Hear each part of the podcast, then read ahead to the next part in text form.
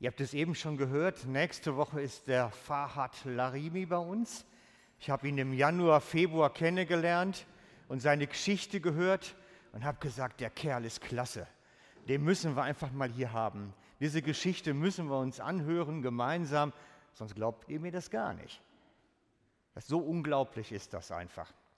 Weil diese Geschichte von den Flüchtlingen, von denen, die sich aufmachen, ihr Land zu verlassen, alles hinter sich zu lassen, alle Zelte abzubrechen, weil sie militärisch mit Gewalt gezwungen sind, ihre Region zu verlassen, ist schon heftig. Ich habe einige persönlich kennengelernt und das sind bewegende Schicksale zwischen. Ich habe vor einiger Zeit einen hochdekorierten Elektroingenieur kennengelernt, der Kraftwerke und ähnliche Sachen gebaut hat. Und der hat sein Land verlassen müssen, seinen ganzen Besitz, hat sein Geld genommen, sein Bargeld, was er hatte, ein bisschen was von der Bank abgehoben, in Flugzeug und weg. Es ging, er ist Christ, aber er konnte nicht bleiben, es ging nicht. Und da sind bewegende Schicksale bei. Und es ist hochinteressant, weil ähm, ich habe den, den Fahrrad eingeladen, zu uns zu kommen im Januar, Februar. Und vor drei Wochen hat sich bei mir eine afghanische Familie gemeldet, dass sie Anschluss suchen. Sie wären Christ geworden hier in der Schweiz. Sie wohnen in unserem Einzugsgebiet und sie würden Anschluss suchen. Und ich bin jetzt nächste Woche bei Ihnen zum Hausbesuch, Sie kennenlerne. Und wenn ich die einladen könnte zum nächsten Sonntag, dann wäre das eine Sprache, weil die Afghanen sprechen genauso Farsi wie der Iraner, der nächstes Wochenende kommt. Von daher, Gott ist da am Wirken, da läuft was, es brodelt, man spürt es richtig. Es ist vor allen Dingen wisst ihr, wir wohnen, Claudia und ich wohnen ähm, hinterm Sportplatz. Das heißt, wir gucken bei uns aus dem Wohnzimmerfenster gen Süden Richtung Sportplatz bei uns am Ort. Und wenn man da beobachtet, wie viele Ausländerkinder da integriert werden an den Abenden beim Training, ist unglaublich. Die leisten eine mammutmäßige Integrationsarbeit. Und ich möchte einfach nicht, dass das an uns Kirchgemeinden vorbeigeht. Es ist mein Wunsch, dass so Institutionen wie Kids Kiosk, dass die auch mitten in der Gesellschaft stehen und eine Anlaufstelle werden für so Flüchtlingskinder. Und darum ist das so wichtig, dass nächste Woche wieder Kids Kiosk ist, weil wir haben die Hoffnung, dass das auch mal so ein Gefäß wird, wo solche Kinder dann integriert werden und aufgenommen werden und Jesus kennenlernen können. Also, nächste Woche Kids Kiosk, ladet ruhig nochmal alle dazu ein, ist wichtig. Nun aber zu heute. Ich habe euch versprochen, eine Predigt in der Serie Aussteiger zum Thema Muttertag. Ich kann mir vorstellen, so manche Mutter mag das kennen, den Gedanken, dass die sagen zu Hause irgendwann abends, ich will einfach nur noch weg. Ich kann das nachvollziehen. Wir haben den ganzen Tag geruhsam am Schreibtisch gesessen als Ehemänner kommen nach Hause und sagen, ach, das geht ja noch. Aber wenn man das den ganzen Tag erlebt hat. Also, liebe Mütter, ihr kriegt heute eine Predigt, Muttertagspredigt zum Thema Aussteigen. Spannend, ne? wie geht das hier? Kann ich mir vorstellen. Und ich fange mit einer ganz kuriosen Geschichte an aus der Bibel, die ihr möglicherweise alle kennt, aber noch nie so gelesen habt, verspreche ich euch. Und wenn ihr mitlesen wollt, das steht im Lukas 1, Vers 5 bis 39. Es ist ein langer Absatz. Ich habe darum eine ganz moderne Übersetzung genommen und sie ein bisschen humoristisch unterbildert, damit es nicht so fad wird, wenn wir so lange Geschichte lesen. Also, es begann in der Zeit, als Herodes König von Judäa war. Damals lebte dort ein Priester, wichtig, Priester mit Namen Zacharias. Der zur Priesterabteilung des Abaya gehörte. Seine Frau hieß Elisabeth und stammte aus dem Priestergeschlecht Aarons. Beide führten ein Leben in Verantwortung vor Gott, richteten sich in allem nach den Geboten und Anweisungen des Herrn. Sie waren kinderlos geblieben, weil Elisabeth keine Kinder bekommen konnte und nun waren sie beide schon alt geworden. Freunde, wer gut belesen ist in der Bibel, der weiß, der Zacharias war noch keine 50. Denn wenn er 50 gewesen wäre, hätte er in Ruhestand gehen müssen, dann hätte er das Priesteramt nicht mehr ausführen dürfen. Das heißt, er war noch keine 50. Und die Bibel sagt, er war alt geworden. Also, ihr Lieben, jetzt wisst ihr, wie ich mich gerade fühle. Aber wir machen ja keine Vatertagspredigt, also weiter. Er ist schon alt geworden. Als seine Abteilung wieder einmal an der Reihe war, den Dienst im Tempel zu verrichten, wurde Zacharias nach priesterlichem Brauch durch ein Los dazu bestimmt, das Räucheropfer im Heiligtum darzubringen. Während er opferte, stand eine große Menschenmenge draußen und betete. Halt, jetzt bin ich verrutscht, oder? Einen zurück, okay, danke. Menschenmenge draußen und betete. Doch ihm erschien auf einmal ein Engel des Herrn. Er stand rechts neben dem Altar. Zacharias erschrak, als er ihn wahrnahm und bekam es mit der Angst zu tun. Doch der Engel sagte zu ihm, fürchte dich nicht, Zacharias, Gott hat dein Gebet erhört. Deine Frau Elisabeth wird dir einen Sohn schenken und den sollst du Johannes nennen. Du wirst überglücklich sein, auch und auch viele andere werden sich über seine Geburt freuen, denn er wird, denn der Herr wird ihm eine große Aufgabe übertragen. Ihr wird keinen Wein und auch keine anderen berauschende Getränke anrühren und vom Mutterleib an mit dem Heiligen Geist erfüllt sein. Und viele Israeliten wird er zum Herrn, ihren Gott, zurückführen. In der Kraft und in der Nein, im Geist und in der Kraft des Propheten Elia wird er, als, wird er dem Herrn als Bote vorausgehen. Wird, er wird die Herzen der Väter zu ihren Kindern umkehren lassen und Ungehorsame zur Besinnung von Gerechten zurückführen, um so das Volk für das Kommen des Herrn bereit zu machen. Wie kann ich sicher sein, dass das wirklich geschieht? fragt Zacharias. Schließlich bin ich ein alter Mann und auch meine Frau ist nicht mehr jung. Ich bin Gabriel, erwiderte der Engel. Ich stehe unmittelbar vor Gott und bin extra zu dir geschickt worden, um mit dir zu reden und dir diese gute Nachricht zu bringen. Was ich gesagt habe, wird zur gegebenen Zeit eintreffen. Aber du wirst stumm sein, weil du nicht geglaubt hast und wirst so lange nicht mehr sprechen können, bis alles geschehen ist, was ich dir angekündigt habe. Draußen wartete das Volk auf Zacharias und wunderte sich, dass er so lange im Tempel blieb. Als er dann herauskam, konnte er nicht zu ihnen sprechen. Er machte sich durch Handzeichen verständlich, blieb aber stumm.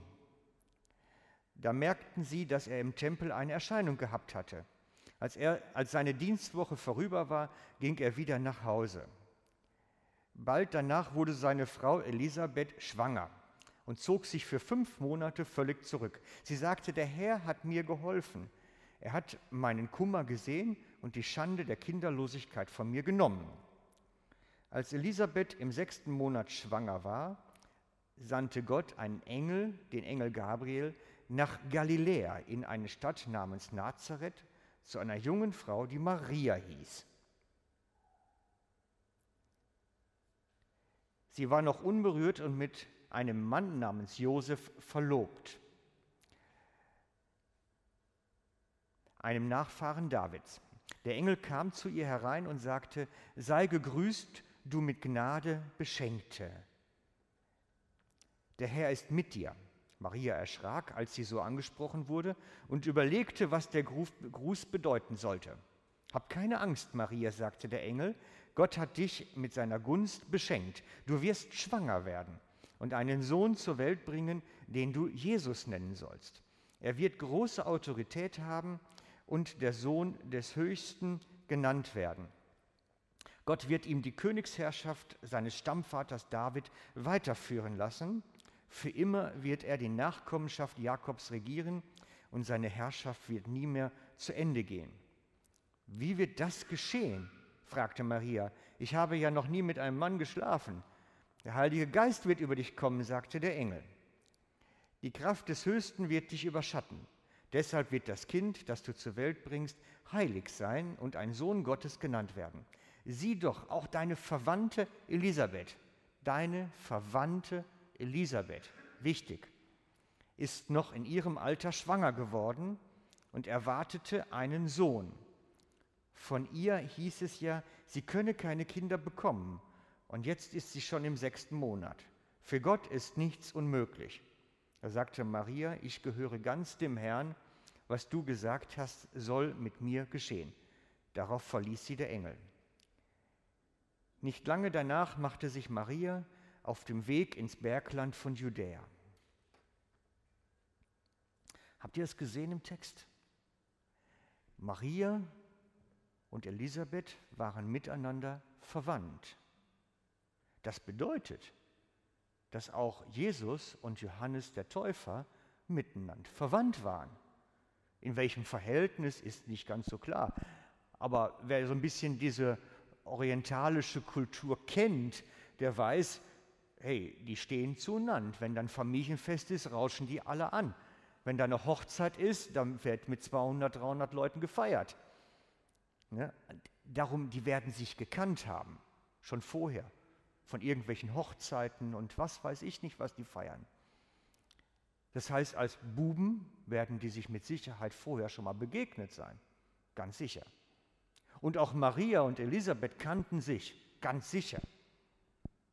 Und die junge Maria geht nun zu der älteren Elisabeth, als sie mitbekommt, sie ist schwanger weil der Heilige Geist bei ihr gewesen ist. Maria geht zu Elisabeth, um sich auf, bei der Älteren Rat zu holen. Wie ist denn das mit Schwangerschaft, mit Kinderkriegen? Da, da hatte man keinen Geburtsvorbereitungskurs, keinen Frauenarzt. Da ging man zu den älteren Frauen, denen man vertraute, um sich Ratschläge zu holen, um sich einführen zu lassen, wie denn das alles so funktioniert.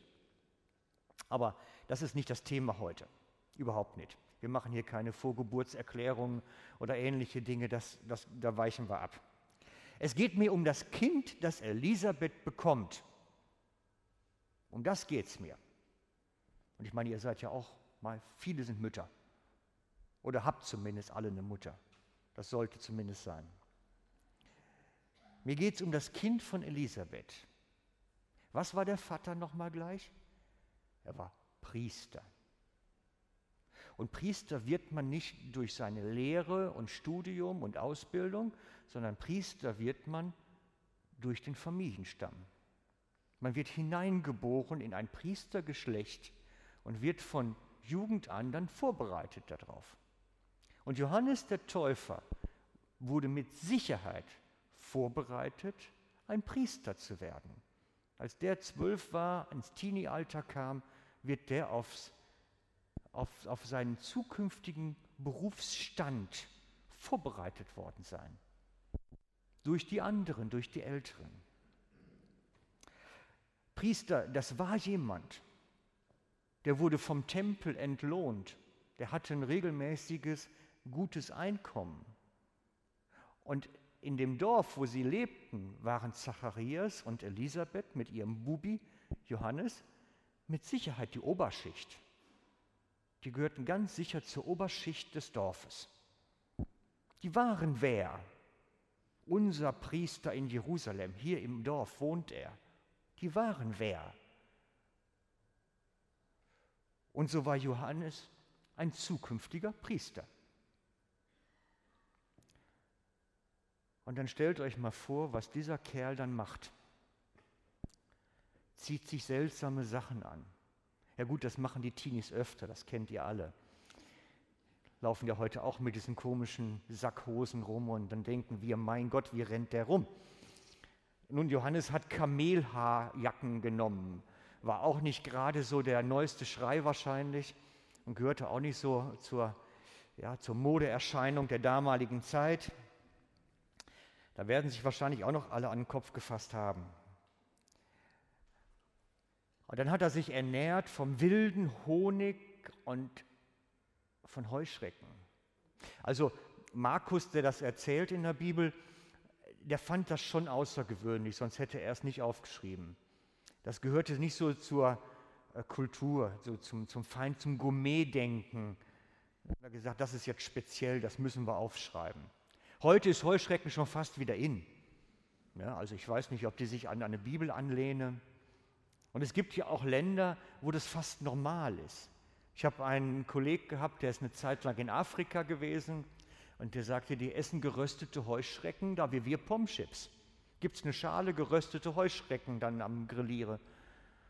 sagt natürlich sehr eiweißhaltig, aber schon gewöhnungsbedürftig, wenn man da so die ganzen Fühler und alles dran hätte. Das ist schon komisch. Also ich möchte es nicht. Braucht mich nicht auf Heuschrecke einladen, das äh, können wir vergessen.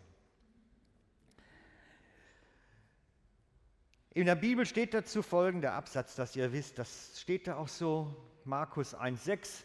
Johannes war sehr einfach gekleidet, er trug einen groben, aus Kamelhaar gewebten Mantel, der von einem Lederriemen zusammengehalten wurde. Seine Nahrung bestand aus Heuschrecken und wildem Honig, den er draußen fand. Wie gesagt, wenn es nicht so für die Sichtweise von Markus nicht außergewöhnlich wäre, hätte er es nicht aufgeschrieben. Es muss damals schon die Leute komisch angekommen sein. Und ich denke, dass das ein bisschen auch wie heute ist. So die Kinder von diesen Wips nennt man das ja, die Schauspieler und Politiker, dass die plötzlich durchdrehen und irgendwas Verrücktes machen.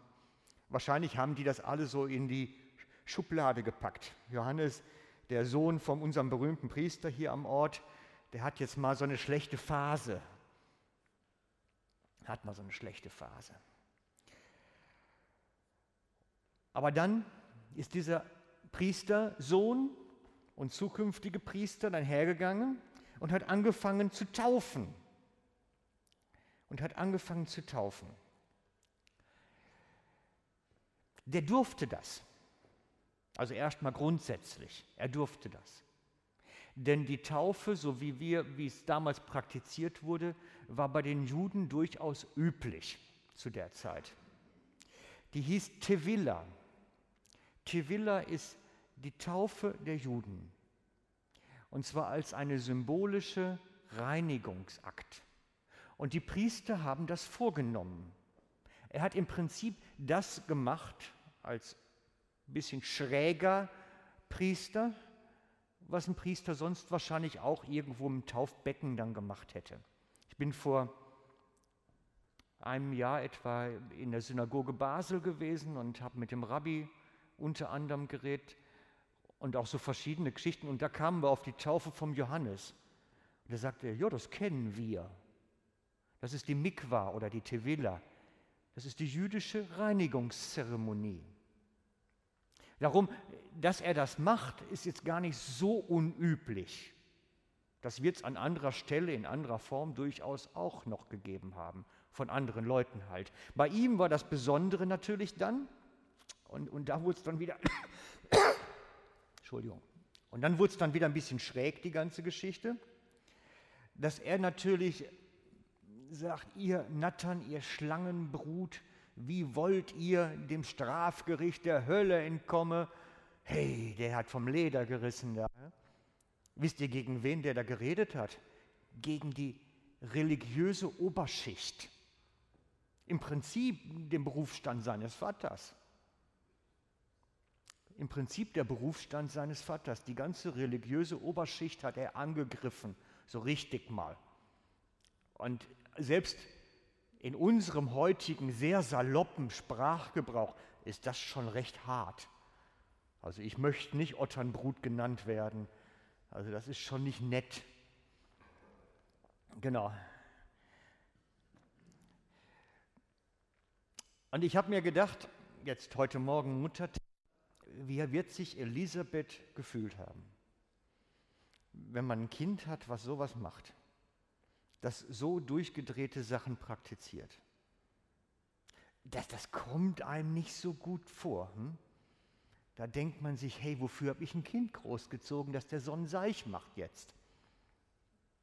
Das fühlt sich nicht gut an. Wenn der einzige Sohn irgendwie so schräg wird, sagen wir mal. Sein Lebensweg war eigentlich super vorgespurt. Der wäre Priester geworden, hätte seinen Dienst im Tempel gemacht, wie schon der Vater, hätte ein gutes Einkommen gehabt, hätte mit Sicherheit mit der sozialen Situation eine tolle Frau gefunden, ein paar Enkelkinder. Elisabeth wäre glücklich gewesen. Wollen wir doch alle. Er hatte da eher eine andere Ansicht, was Leben ist. Stattdessen geht er in die Wüste, praktiziert die Tevilla und hält Hetzreden gegen die religiöse Oberschicht. Wie fühlt sich eine Mutter, wenn der Sohn solche Sachen macht? Wird sie Angst gehabt haben? Ich denke schon. Sie wird Angst gehabt haben um ihren Sohn. Glaub schon. Weil diese religiöse Oberschicht, die sind nicht zimperlich. Die sind gar nicht zimperlich. Da kostet ein Menschenleben nichts. Da wird einer auch mal in einer Nacht- und Nebelaktion beseitigt.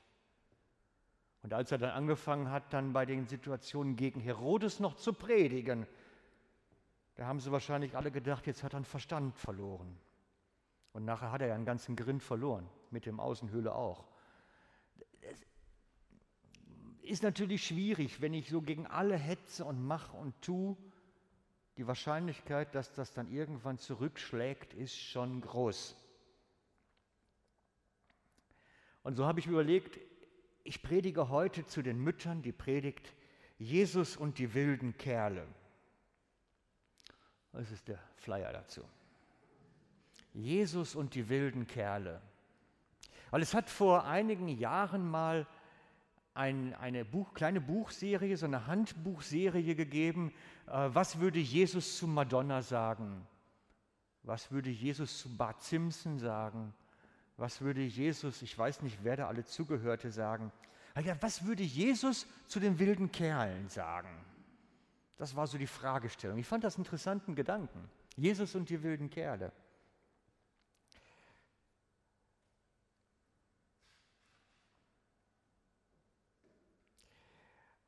Und ich denke, Jesus hätte gesagt, ich bin auch einer von euch. Denn wisst ihr, Jesus hat die Ansicht, die wir so haben, nicht unbedingt geteilt. Für ihn war Johannes kein durchgeknallter Priestersohn. Er hat eine andere Beurteilung gehabt.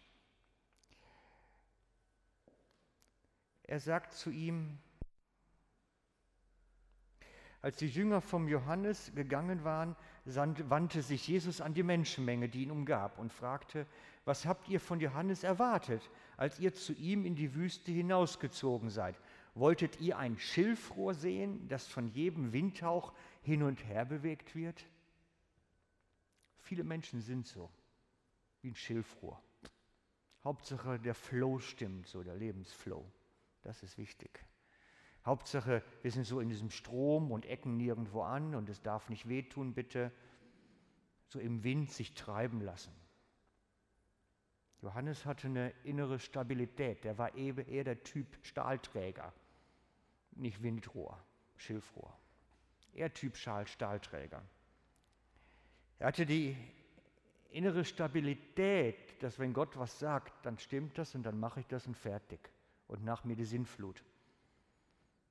Er war fest, fest in seiner Überzeugung, fest in seinem Auftrag, hat nicht gewankt. Festigkeit. Und das kommt natürlich nicht immer nur gut an, so eine Position.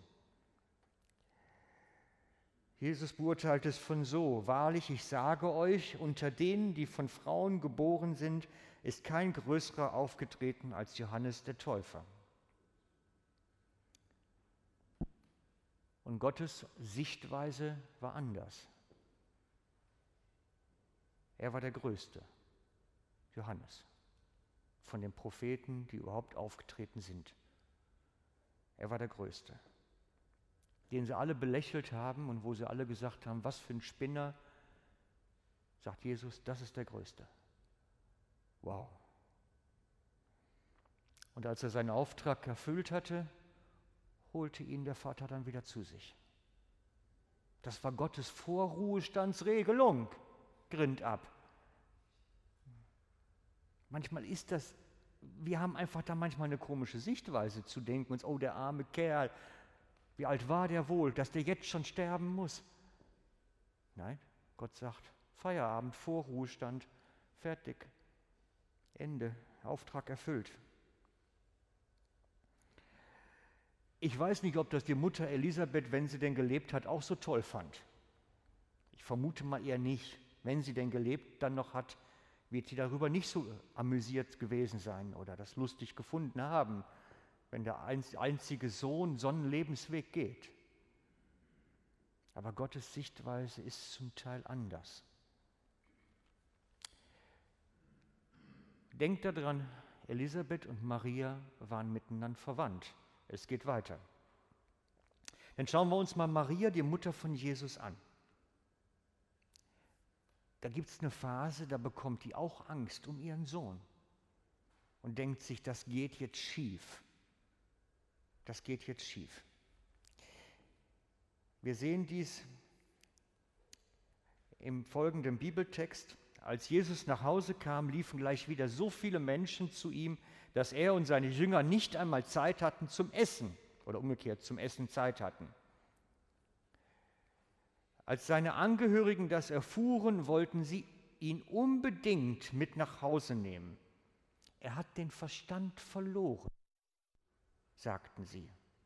Einige Schriftgelehrten aus Jerusalem behaupteten sogar, er hat sich dem Teufel verschrieben, nur weil er den weil er vom obersten aller Dämonen die Macht bekommen hat, kann er Dämonen austreiben. Seht ihr die Geschichte da drin? Johannes war gerade verhaftet worden. Das war die, genau das, was vorher passiert war. Und mit Sicherheit wird Maria das mitbekommen haben, dass Johannes verhaftet war.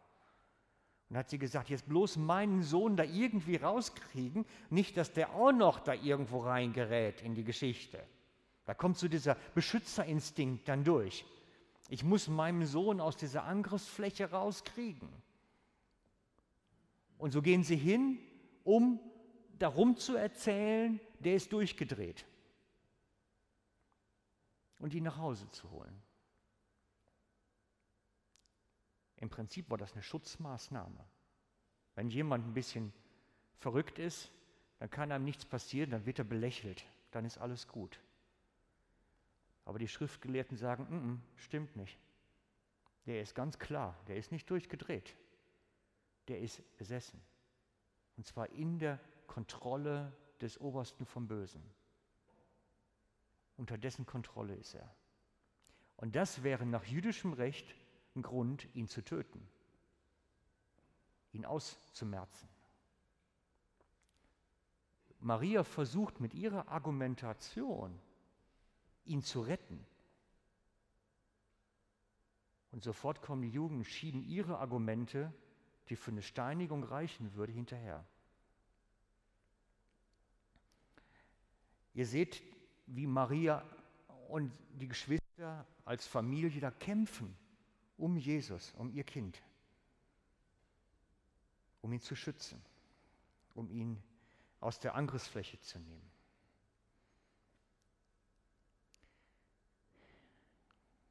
Aber Jesus war wie Johannes, fest in seiner Berufung. Kein Schilfrohr, was sich im Wind hin und her weht.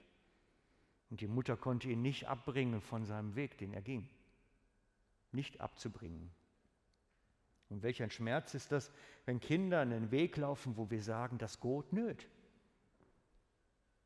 Das tut weh, das wollen wir nicht. Wir wollen, dass die Kinder einen guten Weg gehen und nicht irgendwas, was daneben geht. Elterninstinkte könnte man das nennen. Und ich bin nicht sicher, ob Maria bis zum Ende es überhaupt verstanden hat. Wahrscheinlich nach der Auferstehung, aber vorher nicht groß.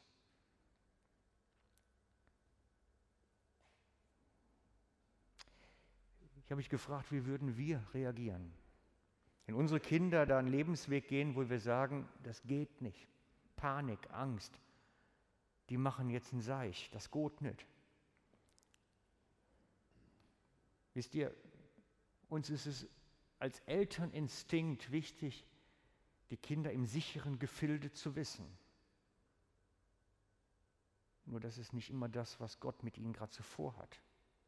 Das ist nicht gerade das, was so oftmals der Jüngerschaftsweg ist. Was würden wir machen, wenn der Sprössling gerade erklärt, ich gehe jetzt nach China, ich will Missionar werden? Hallo? Wo willst du hin? Du spinnst doch. Ich meine, es wird ja schon reichen, wenn der sagt, ich stelle mich jetzt da auf die Kapellbrücke in Luzern und predige jetzt Buße und Umkehr. Dann würde ich sagen, komm, mh, hm, halt den Ball flach, das gibt Probleme. Wir sind so als Eltern, wir wollen Beschütze, wir wollen die Kids aus der Angriffsfläche nehmen. Das ist normal. Unser gesunder Menschenverstand schaltet sich ein, unser Beschützerinstinkt schaltet sich ein. Und wir versuchen, die Kinder zu dem Gemäßigten zurückzuholen. Und sehen nicht, dass wir sie dadurch irgendwie in so eine Art von Sonntagmorgen Mitläuferchristentum erziehen. Gott braucht keine Sonntagmorgen Gottesdienstbesucher Christen. Die braucht Gott nicht. Gott möchte Leute haben, die ihm radikal nachfolgen, umsetzen, wo er vorausgeht, die auf dem Wasser gehen lernen. Das ist das, was Gott vorhat. Wir haben den Wunsch nach lieben, netten, funktionierenden Kindern. Und ich glaube, Gott sucht sich Rebellen. Das ist nicht so ganz konform. Merkt ihr das? Ich habe einen guten Freund, dessen Sohn, der ist auch so einer. Ich werde nie vergessen, wie der Vater irgendwann völlig aufgelöst zu mir kam und erzählte, dass das ganze Treppenhaus neu gemacht werden müsste. Ich sage, was ist passiert? Er sagte, der hat getestet jetzt, ob man mit dem Schlitten im Sommer das Treppenhaus runterfahren kann. Und jetzt ist die ganze Wand verkratzt, alles kaputt gedacht, das ist einer, den Jungen, den will ich haben, der ist gut, mit dem kann man die Welt verändern. Das sind gute Typen, die brauchen wir. Die brauchen wir.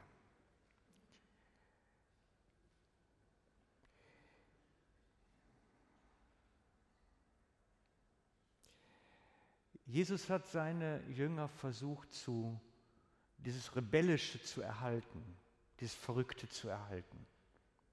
Wenn ihr mal genau nachschaut, er fordert sie auf zu Risiko und Verwegenschaft. So würde ich es mal nennen. Er sagt ihnen, nehmt nichts mit auf die Reise. Weder Wanderstab noch Tasche, weder Verpflegung noch Geld, nicht einmal Kleider zum Wechseln und zieht los.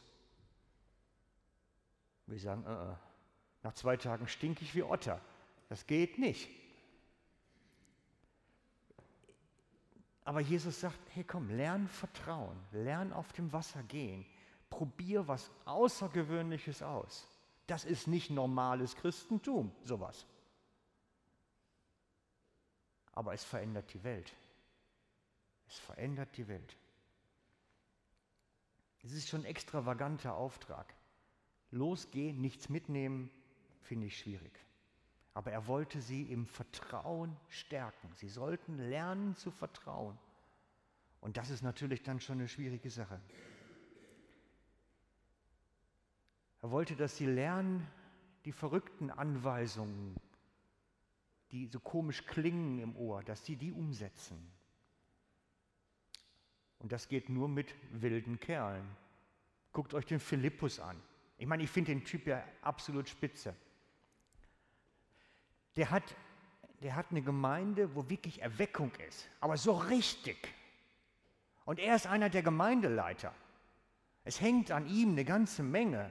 Es kommen Tausende zum Glauben, es werden Kranke geheilt, Tote auferwecken, alles möglich, das ganze Programm. Und dann sagt Gott zu ihm, geh in die Wüste.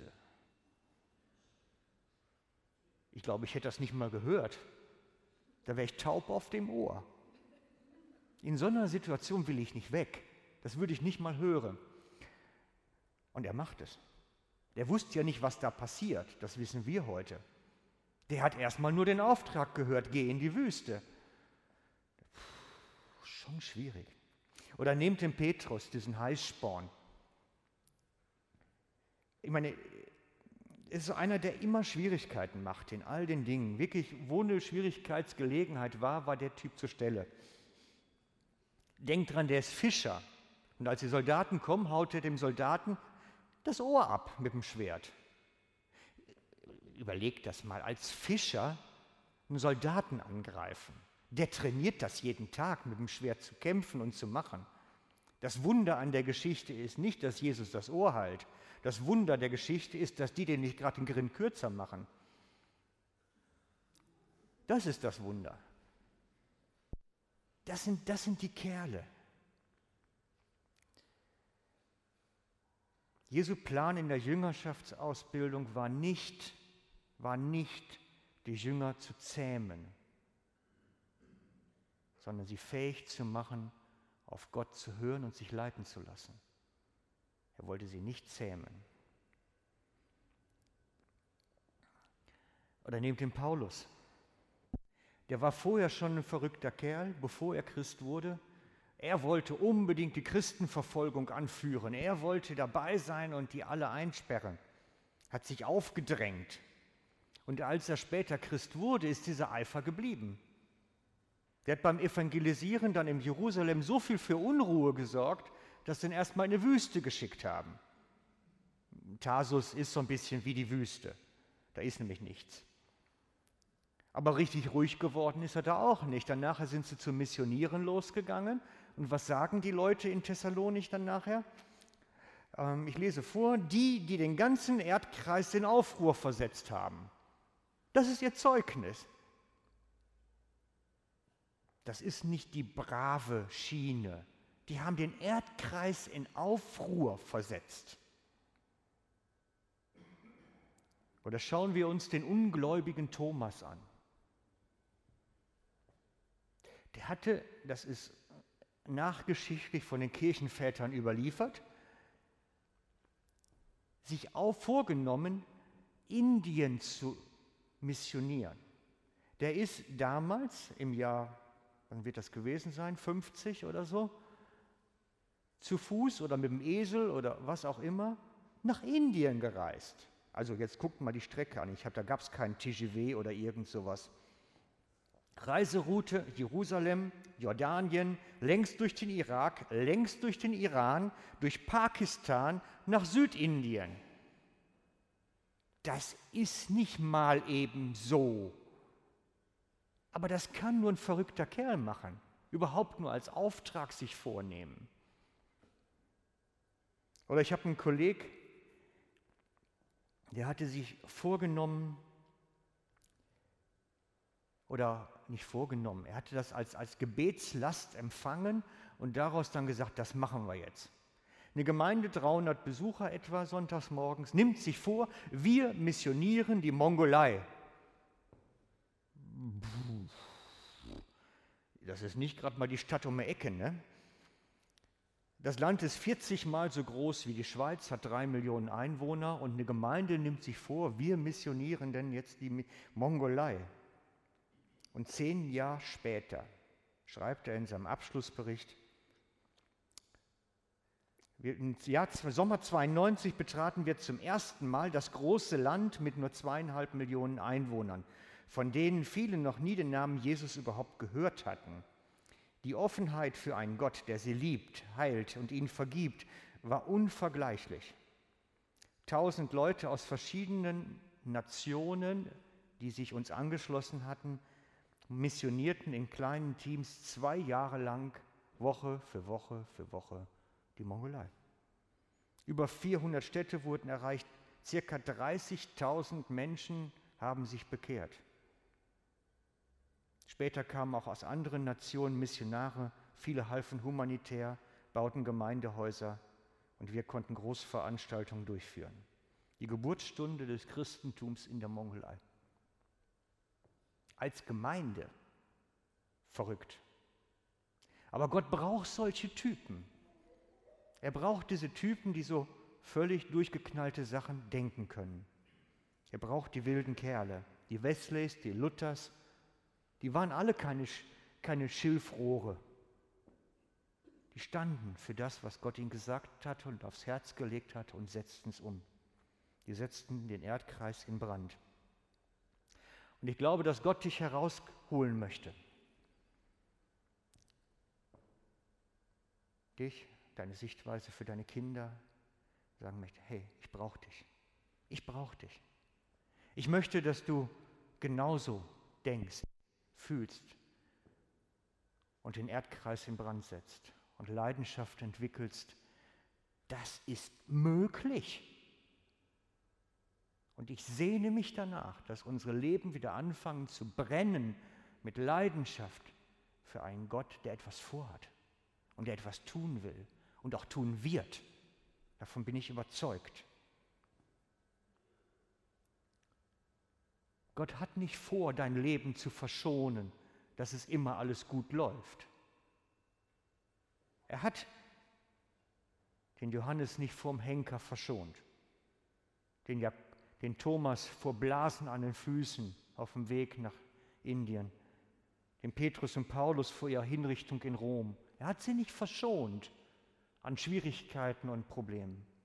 Aber er hat mit ihnen Geschichte geschrieben und den Erdkreis verändert. Und ich glaube, dass er das genauso mit uns auch machen möchte. Mit jedem von uns. Da bin ich felsenfest von überzeugt. Gott möchte mit dir Geschichte schreiben. Er wird dich nicht verschonen vor Problemen.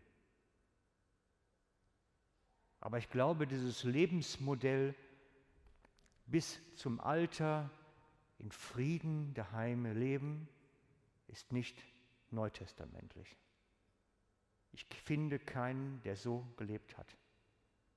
Das haben wir uns ausgedacht und das ist von der Welt. Es ist nicht aus der Bibel. Und ich wünsche mir für euch, dass ihr genau das für euch entdeckt. Was hat Gott mit mir vor? Der Preis ist egal. Und wenn es das Leben kostet, was hat Gott vor? Und ich wünsche mir für euch, dass ihr euch auf die Suche macht, auf die Entdeckung. Und dass ihr es euren Kindern zugesteht, so zu werden. Dass ihr nicht ihnen das Lebensmodell in Frieden bis zum Lebensende so aufstülpt. Das Lebensmodell Jesus um jeden Preis ist anders. Und das wünsche ich unseren Kindern und uns allen. Und Gott hat was vor mit dir. Mach dich auf die Suche. Und wenn du sagst, ich komme da an der Stelle allein nicht weiter, ich, ich komme damit noch nichts schlag, ich höre Gott nicht, ich, ich finde so seine Leitung nicht, dann red, lass uns miteinander reden. Das ist keine Schwäche, gar nicht. Das ist keine Schwäche. Es geht den meisten Christen heute so. Man kann da hineinwachsen. Es gibt einen Weg hinein, wachsen in diesen Lebensstil, in dieses Geführtwerden. Und es wäre toll, wenn wir nachher miteinander reden und beten könnten, dass du daran wächst und weiterentwickelst. Ich glaube an dich. Gott will was, hat was vor. Amen. Jetzt möchte ich beten für euch.